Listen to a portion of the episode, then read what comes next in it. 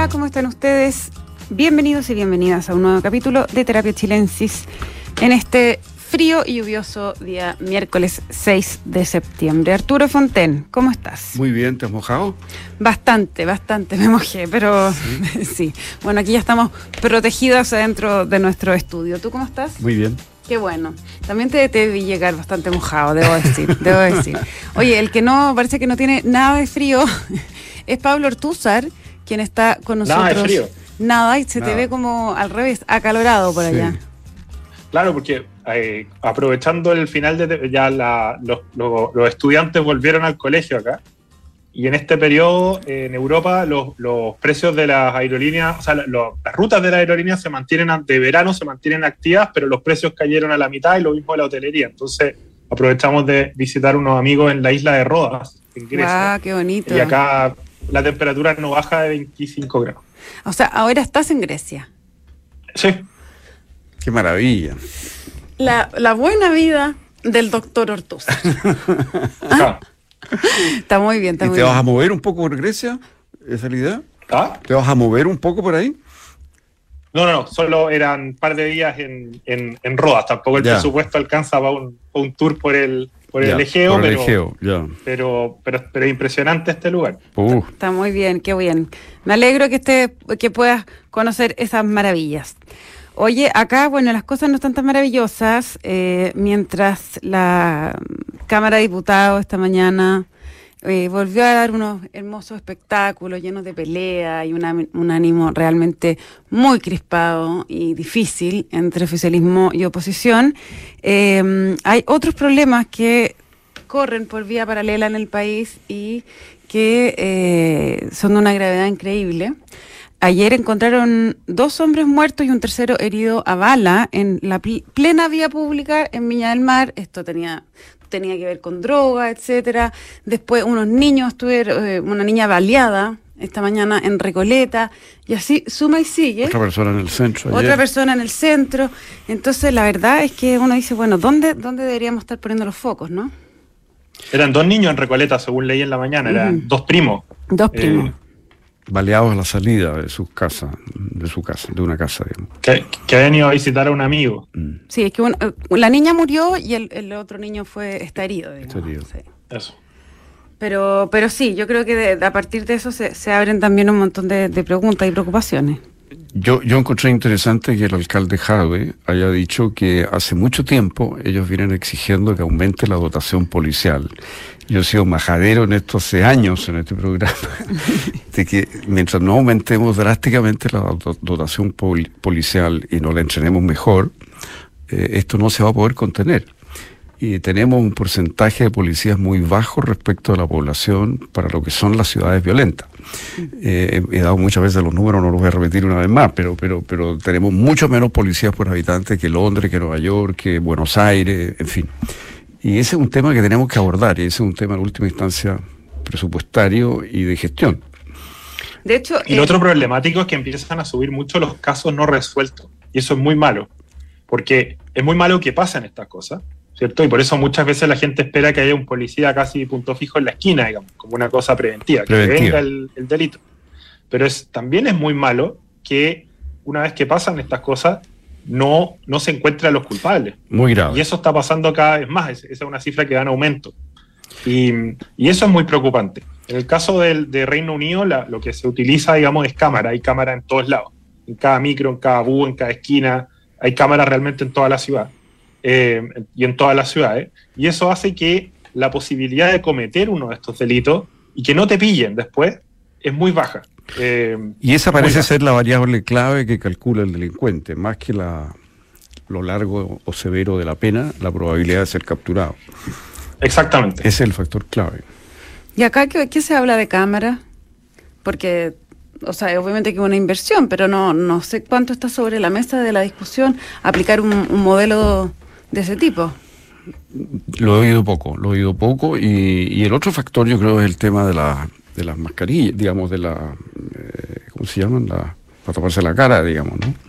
Ah, lo, lo, Las capuchas. Las capuchas. Los pasamontañas. Los pasamontañas, todas esas cosas que en países como Francia, por ejemplo, están prohibidos manifestarse públicamente con pasamontañas. Eso ya tiene que ver más bien con la, el vandalismo post-protesta. Bueno, eso fue una ley, pues, la ley de los encapuchados. De los encapuchados. Eso, eso es un tema que, que es importante también, pero, pero indudablemente que el tema de las cámaras y la, las denuncias, ¿no? Hay, hay países donde tú tienes el metro, en cualquier lugar puedes hacer una denuncia y la policía llega. Si aquí el problema es que no llegan. Y hay muchos estudios que muestran que la policía primero no contesta el teléfono cuando tú llamas en la emergencia. Cuesta mucho comunicarse a la central, pero mucho.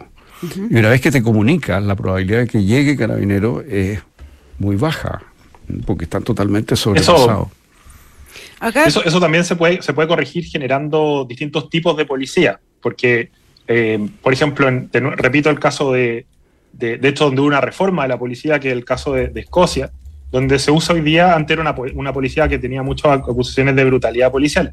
Pero, pero el modelo que se genera a partir de eso es bastante útil porque, porque deja, hay una policía que es más civil, que ve justamente estos casos. Muchas de las llamadas son casos que requieren una intervención policial, pero que no, no requieren fuerza. De hecho, esta es una policía que no utiliza armas letales ni nada por el estilo. Y hay una policía de respuesta rápida, que es una policía con capacidad letal mucho mayor que la otra, con mucho más entrenamiento y que se usa para casos más graves. Obviamente, la proporción de casos que requieren intervención con armas letales versus que no, en, en Chile es mucho más alta que en, Escocia o en, los, la, mayoría de los países de Europa, pero es un modelo que permite ampliar el número de policías eh, sin que cada policía tenga que necesariamente ser lo mismo, digamos, que cumplen funciones distintas dependiendo de eh, el tipo de llamado, el tipo de necesidad que, eh, al, que tienen que acudir. Sí. y el otro factor que acá se ha discutido, sí se ha discutido mucho desde hace muchos años, es que eh, si tú vas a cualquier comisaría y haces una denuncia después de una larga cola, quien te toma la denuncia y la nota es un policía. Sí, claro. Y, resulta que tenemos entonces buena parte de la dotación policial adentro de la comisaría en labores secretariales. Por supuesto. Que es dejar constancia de una denuncia. Eso es uno de los factores que hace que además tengamos la policía no desplegada en las calles y no yendo a buscar los casos, a investigarlos, sino que muchos de ellos están en labores eh, de secretaría. Hay un... Es que además son tremendamente, perdón, el, el 2019, lo que estaba buscando acá, si es que había números más actualizados, pero no, la verdad no los encuentro, fue cuando la última como eh, estudio que se hizo de la relación de habitantes por eh, carabinero.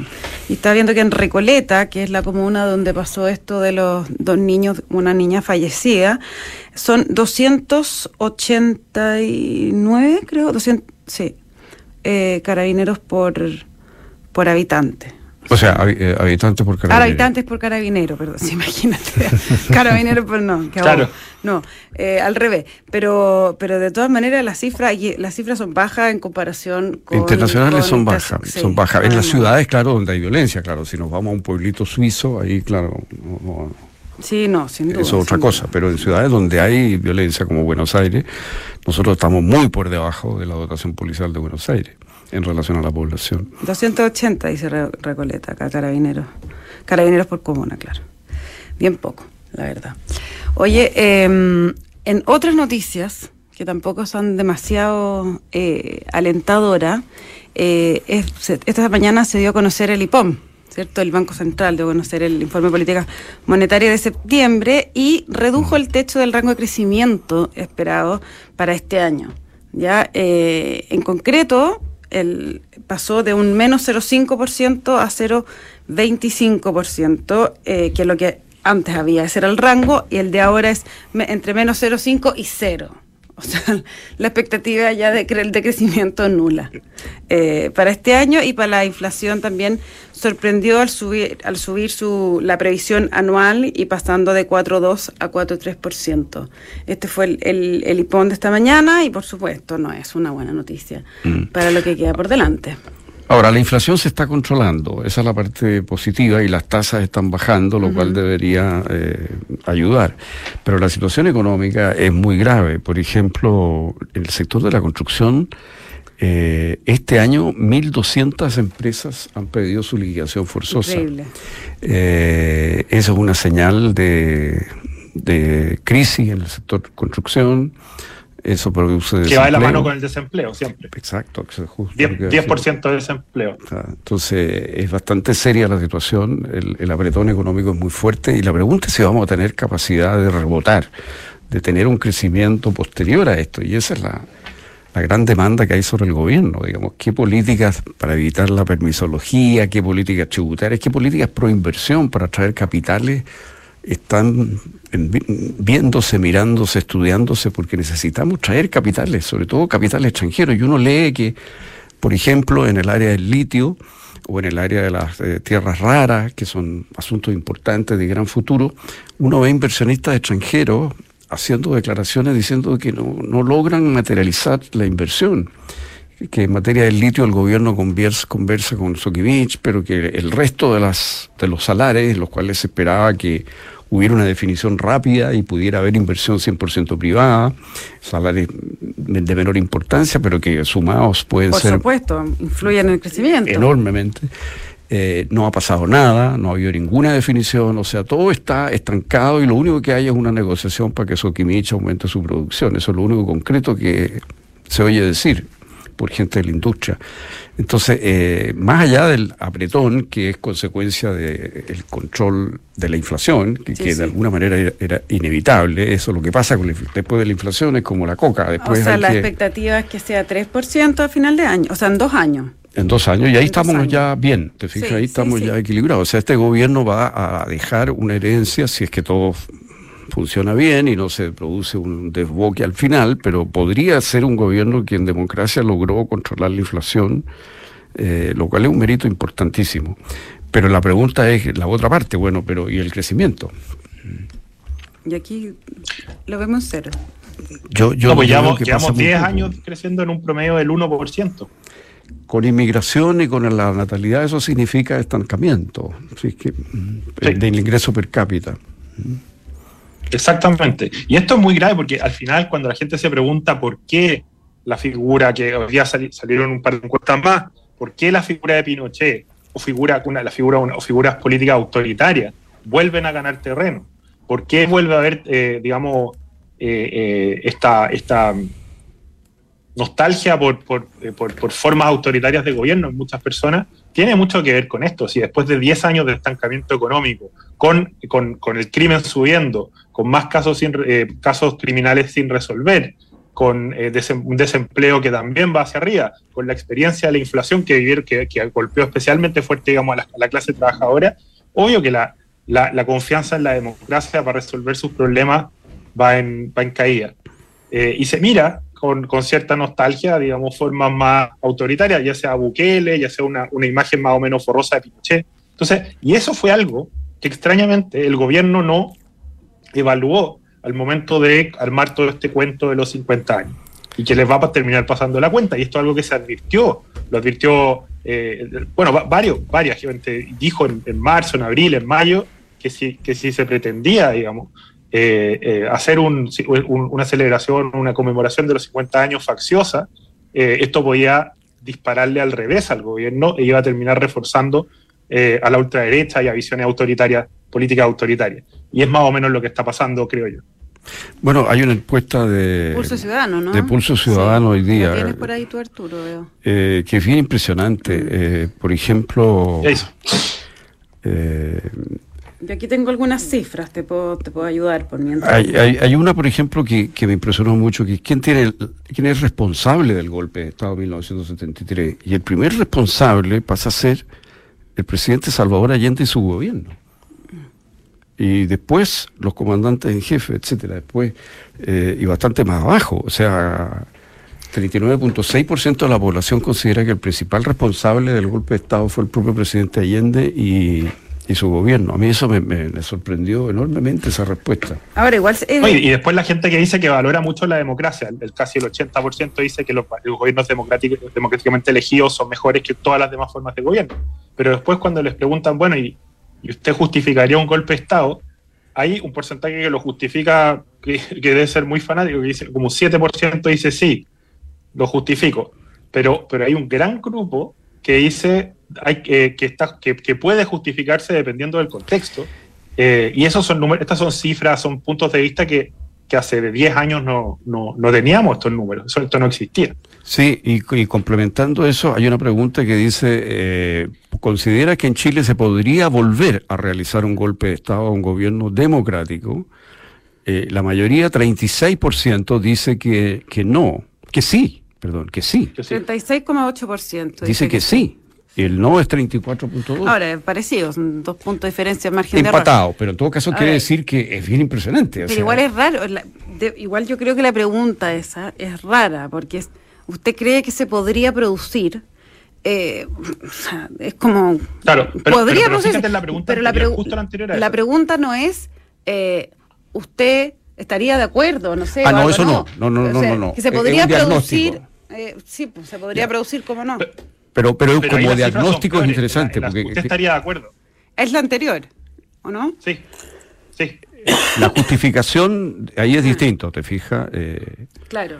Porque ahí la, la, mayoría, el 37% dice que... Eh, no, perdón, eh, el, el 43% dice que depende de las circunstancias que se justifique un golpe. Claro.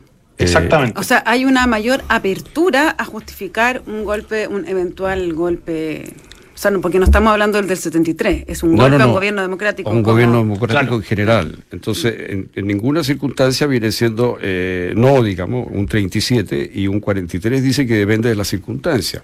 Ah, y el diagnóstico... Más un 6 y tanto que dice que sí nomás. O sea, es más del 50% de los que dicen que hay contexto en que se justifica. Increíble. Y, y luego diagnóstico, la mayoría cree que sí es posible claro. Más allá de la preferencia. Claro, unido a eso sí. Es como, como, como predicción del futuro, como visión de futuro de la democracia chilena, es una visión muy crítica. Catastrófica. Entonces, esto, esto habla de que aquí se está abriendo espacio para una suerte de. para un buquele, digamos, ¿no?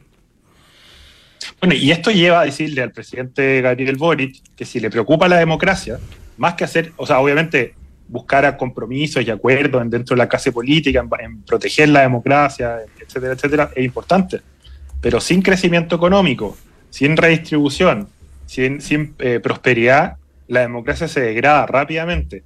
Y, esto yo no se lo debería tener que explicar a, alguien de izquierda que se supone que maneja, digamos, algún par de teorías materialistas, por básicas que fueran. eh, entonces, eh, eh, eh, ahí, si él dice que quiere proteger la democracia, bueno, hay que preocuparse del crecimiento, hay que preocuparse obviamente también de la redistribución, pero no se puede redistribuir si es que no hay nada. y, ahí es donde este gobierno, el, tema crecimiento no le interesa para nada y no ven el vínculo entre crecimiento y democracia, que a mí me parece un error rotundo.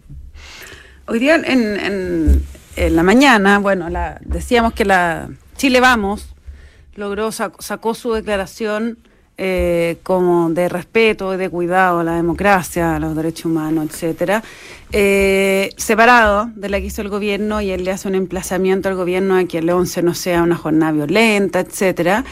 Eh, y por el otro lado, el Partido Comunista a algunas figuras del PC le ha parecido insuficiente la declaración de cuatro puntos que propone el gobierno, lo que se ha llamado el compromiso de Santiago. Mm. ¿Cómo ven ustedes eh, estos dos puntos? Porque además, y además el PC también obviamente critica la declaración que hace Chile Vamos. Yo creo que hay una desconexión total. La, misma encuesta eh, muestra que, este es un tema que le interesa principalmente a la élite, eh, que, que, la mayoría cree que esto solo divide a los chilenos y que que no, y no le interesa además.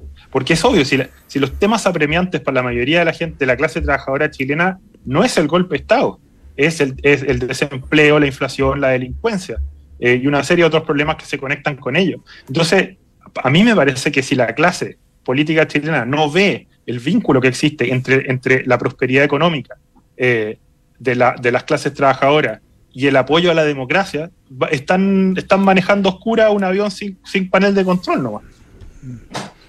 Sí, pero, pero el momento este, o sea, eso yo entiendo que es como en términos generales de, hacer o no esa, esa conexión, pero en este momento, o sea, yo lo que uno ve eh, de la clase política es eh, ¿cómo la gente no va a opinar? ¿Cómo el 70% de la gente no va a opinar que divide a los chilenos? Si lo único que ve es un show de cacheta para un lado y cacheta para el otro. Sí, yo lamento mucho, la verdad, que no se haya podido llegar, por lo menos todavía, eh, pero cada vez parece más difícil, a algún texto común. Yo sé que un texto común no va a dejar nunca a todas las partes plenamente satisfechas, pero yo creo que habría sido posible en principio un texto común. Eh, y es una pena que no haya ocurrido. Ahora, yo creo que es positivo que Chile Vamos haya hecho esta, esta declaración. A mí me gustaba más la idea de un compromiso. Mm. Eh, y en torno a la, protección de la democracia, un reconocimiento de que hubo responsabilidades desiguales, pero hubo responsabilidades de todas las corrientes políticas en el quiebre de la democracia chilena, aunque hayan sido disímiles esas responsabilidades, que sin duda lo fueron, pero creo que en algún grado todas las fuerzas tuvieron alguna responsabilidad y creo que eso es bueno reconocerlo y comprometerse a custodiar la democracia como no se hizo en ese momento. y yo pienso que lo que planteó el gobierno era razonable. Eh, se podría haber, por supuesto, cambiado algunas palabras, agregado algunas otras cosas, en fin, estas, estas son cosas. Pero entiendo que uno de los factores, y esto demuestra cómo se está manejando la política hoy día, digamos, uno de los factores decisivos por los cuales no quisieron hacer este compromiso fue no asistir al acto. Mm, por temor a que en el acto hubiera pifias, hubiera, qué sé yo. Bueno, pero, pero me parece a mí que son dos cosas en dos niveles. Tú puedes firmar el compromiso y no ir al acto si no te dan garantías, eh, no te da garantías el, acto, digamos, mismo. Pero que el hecho de que el entorno haya sido posiblemente favorable a una funa a las líderes de derecha no me parece que sea una razón que justifique no firmar un compromiso.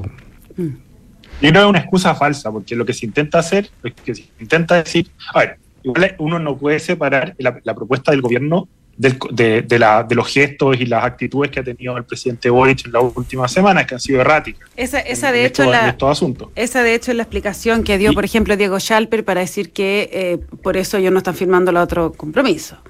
Que, que eh, invitar a este compromiso con antecedido de todas esas eh, dichos del presidente, claro, le suena contradictorio. Sí, pero a mí lo que no me gusta de eso... esta excusa Pablo, a mí lo que no me gusta la, eso, del violentismo es chanta, porque lo que, lo que están esperando es que haya violencia, que se, que se den casos de violencia callejera y, y, eso pasarle esa cuenta por completo al gobierno. Pero no, no es, una, no una, no una, una, razón seria, digamos, para no, para no firmar. Esa, ¿Tú crees que es la estrategia de la derecha, en el fondo? Sí, eh, sí. Endosarle la responsabilidad al gobierno de lo que vaya a pasar por haber creado este clima de polarización. Exactamente. Yo creo que es una política pequeña, ¿te fijas? Porque estamos hablando de los 50 años de un golpe que marcó la historia de Chile. Eh, no, no, guarda relación la actitud que uno toma frente a un evento de esa magnitud con este problema de si van a, hacer disturbios o no en la Alameda y quién va a tener la culpa. ¿Te fijas? O sea, es una cosa como que no guarda proporción una cosa con la otra. Y entonces los partidos de derecha se echan sobre sus hombros, ¿no es cierto?, la posibilidad de que vayan a ser criticados sobre todo en las generaciones jóvenes, ¿no es cierto?, por seguir defendiendo en el fondo a Pinochet. Fíjate, entonces en lugar de cortar eso, que ya se había cortado a propósito de los 40 años, etcétera, eh, ese vínculo como que vuelve a aparecer eh, en estas actitudes de, cálculo político muy pequeño, muy de corto plazo. Entonces, esa falta como de visión del, del, big picture, digamos, de la cosa grande, es lo que me parece a mí que tiene eh, enredada la derecha en su comportamiento político frente al gobierno, en las leyes y en el Consejo Constitucional también. Entonces, la, la, política chilena está hace rato metida en un, en un pote de yogur. ¿sí? Y, ojo, porque el gobierno llegó al poder así también. Eh, eh, haciendo pasar durante el estallido social cargándole a la derecha responsabilidades. Todo el juego con los retiros era eso, de ver quién se atrevía a votar en contra. Entonces, hace rato que la política chilena está muy degradada, muy encerrada en el Congreso, y, por, eso yo, lo, que yo decía antes, o sea, tenemos una clase política que no parece estar en condiciones de enfrentar los desafíos del país simplemente. Sí, y tú ves cómo se ha empezado la cola, te fijas, porque esos retiros que, que fueron una frivolidad, una irresponsabilidad, son las que ahora han producido el apretón económico que el propio gobierno que se benefició de esa actitud consiguió, o sea, digamos, eh, eh, eh, pisarse la cola. Y lo mismo le va a pasar a la derecha si llega al poder en las próximas elecciones. Se va a enfrentar con todos los mismos fantasmas que ellos mismos. No, y en una dinámica, en una dinámica permanente de sacarse la cuenta. Claro. De pasarse cuenta, no, porque tú me dijiste, pero yo te lo digo ahora porque tú antes me dijiste eso. Entonces, nunca, nunca vamos a lograr salir, de, ese ciclo, porque tú, el que los derechos humanos, el que No, entonces. o sea, aquí se necesita como un creo que corte y un, cambio de diapasón, no sé. Yo diría una cuota madurez, mm. por lo menos. ¿ah? Pablo Artúzar, Arturo Fonten, se nos acaba el tiempo, así que muchas, muchas gracias por esta conversación. Les cuento que la transformación digital de tu empresa nunca estuvo en mejores manos. En Sonda desarrollan tecnologías que transforman tu negocio y tu vida, innovando e integrando soluciones que potencian y agilizan tus operaciones. Descubre más en sonda.com. Sonda Make It Easy. Quédese con nosotros porque a continuación información privilegiada al cierre y luego sintonía crónica debut junto a Bárbara Espejo y Francisco Armena. Que estén muy bien y nos encontramos mañana con más terapia. Buenas noches. Muy buenas noches.